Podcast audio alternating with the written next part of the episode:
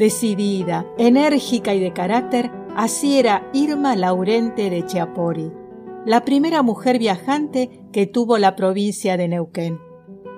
Junto a su marido José Alberto Chiapori, llegó a Neuquén en 1955, después del golpe de Estado, ya que ambos se habían quedado sin trabajo y aquí comenzaron de nuevo su vida.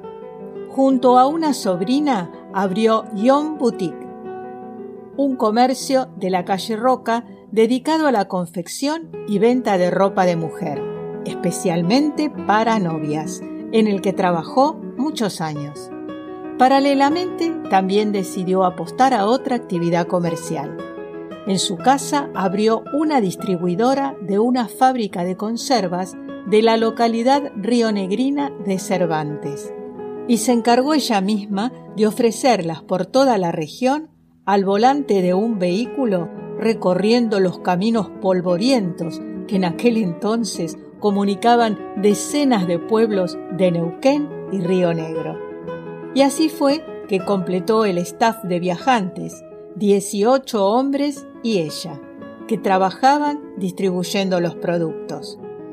Más allá de estas actividades, Irma también fue una mujer sensible y solidaria. Trabajó en el hospital de Allen, colaborando con enfermos o dando asilo a personas que llegaban desde lugares lejanos. También lo hizo en Neuquén, cuando junto a otras mujeres conformó Cordic, una institución a beneficio de pacientes cardíacos. Irma rompió las reglas de las mujeres de su época sin descuidar su casa ni a sus tres hijos. Falleció a los 99 años y quienes la recuerdan comentan su carácter alegre y su espíritu independiente y emprendedor.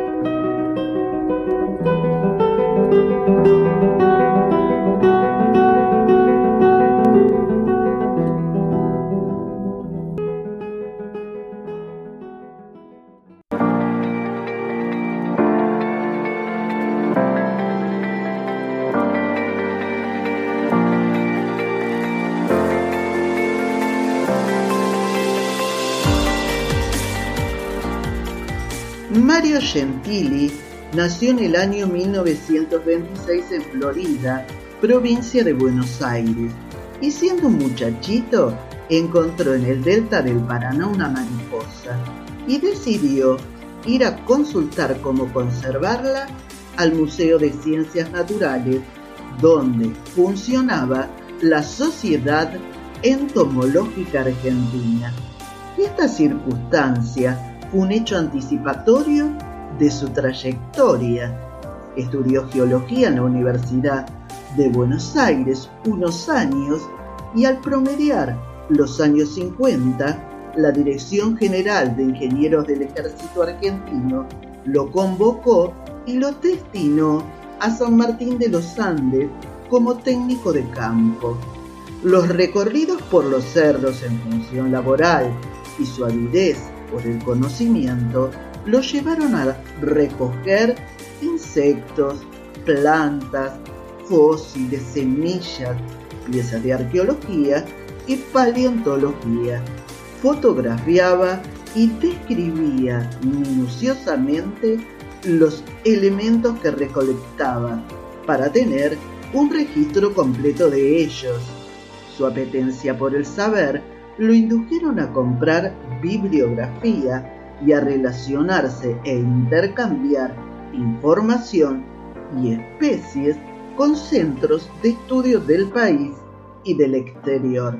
Fue así que en el año 1972, Gentili y dos personas más fundaron el Instituto Patagónico de Ciencias Naturales, que tenía el propósito de profundizar en las ciencias naturales en la Patagonia y colaborar con los investigadores interesados en ella. Nunca tuvieron patrocinio económico, sin embargo, hacia fines de los años 80 habían reunido una colección de 70.000 insectos, un herbario de más de 2.200 ejemplares determinados, 700 piezas de arqueología y colecciones de paleontología, una amplia biblioteca entre libros y publicaciones especializadas, fotografías impresas, diapositivas y además imágenes aéreas. Todo esto estaba catalogado y ordenado por fichas. Para la época constituía un valioso archivo documental que el instituto intercambiaba información y especies con centros científicos de la Argentina y distintos países del mundo.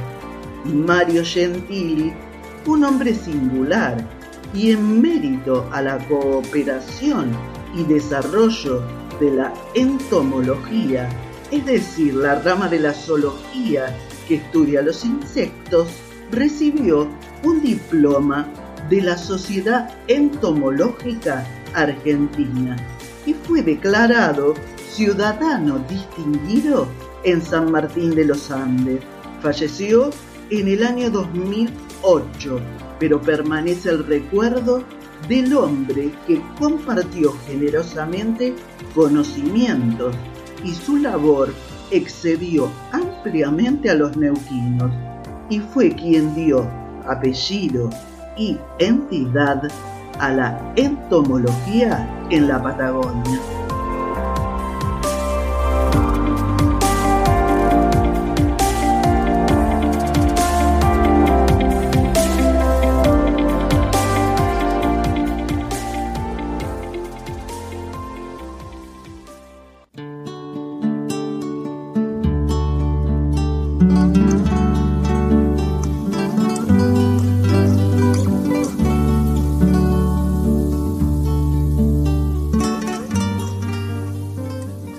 Iván Benigar en eslavo, o Juan Benigar en español, nació en la ciudad de Zagreb un día cercano a la Navidad de 1883. A pesar de venir al mundo en la capital de la República de Croacia, la nacionalidad de Benigar es eslovena, ya que ésta se definía de acuerdo a lazos sanguíneos, y sus padres provenían de Eslovenia. Juan se recibió de ingeniero civil en la República Checa también fue un estudioso de la filología y a los 25 años dominaba 14 idiomas. A esa edad, en 1908, Benigar abandonó repentinamente Europa y emprendió el camino a la Argentina, pues estaba convencido de que cumplía el destino que estaba asignado para él cuando se identificó con las palabras del texto de un alemán que afirmaba que se extinguirían los nativos en América a raíz de diversas enfermedades provocadas por el modo de vivir del hombre blanco. Esta lectura, según aclaró el propio Benigar, no solo le produjo rabia e impotencia, sino que además le hizo jurar hacer algo en defensa de los aborígenes. Así fue como apenas arribado al puerto de Buenos Aires, se dirigió inmediatamente a la ex colonia Lucinda, hoy Chipoleti, ciudad rionegrina en la cual se instaló por poco más de un año. Allí comenzó con sus primeros acercamientos a la cultura ancestral mapuche. Sin embargo, su vida daría un vuelco de 180 grados cuando decide trasladarse a pie a Colonia Catriel donde gracias a sus conocimientos de hidráulica trazó los primeros canales de riego para favorecer la agricultura trabajando duramente con pico y pala. Allí conoció a la aborigen pampeana Eufemia Berraza Sheipukin, quien se convirtió en su primera esposa y madre de 12 de sus hijos. En 1932, Benigar se traslada al valle de Rucachoroy, provincia de Neuquén, y unos años más tarde se casa con Rosario Peña, una mujer de la comunidad mapuche, con quien tuvo cuatro hijos. Toda su descendencia fue iniciada en la lengua y la cultura araucana. Crea entonces la industria textil casera Sheipukin. Su sueño, nunca concretado, fue formar una cooperativa familiar para dar ocupación a 100 familias indígenas residiría los últimos 25 años de su vida en el paraje neuquino Manzanal de Poipicón, donde completó su importante y numerosa obra literaria referente a la cultura de los aborígenes. Siempre luchó en la defensa de los pueblos originarios. Lo hizo a través de éxodos, de litigios y de escritos, algunos de ellos en los periódicos La Voz del Territorio y Neuquén. Se consustanció de tal manera con la cosmovisión mapuche que se considera que sus investigaciones sobre esta cultura hoy no han sido superadas. Defensor de los pueblos originarios, este europeo fue el máximo exponente de la cultura mapuche de Neuquén. La importancia de la figura de Bedigar para el pueblo mapuche fue tal que se lo conoció como el cacique blanco.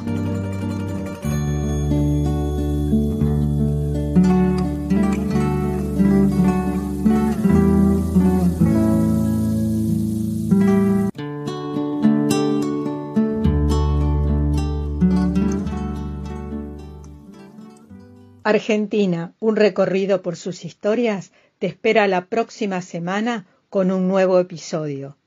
Suscríbete.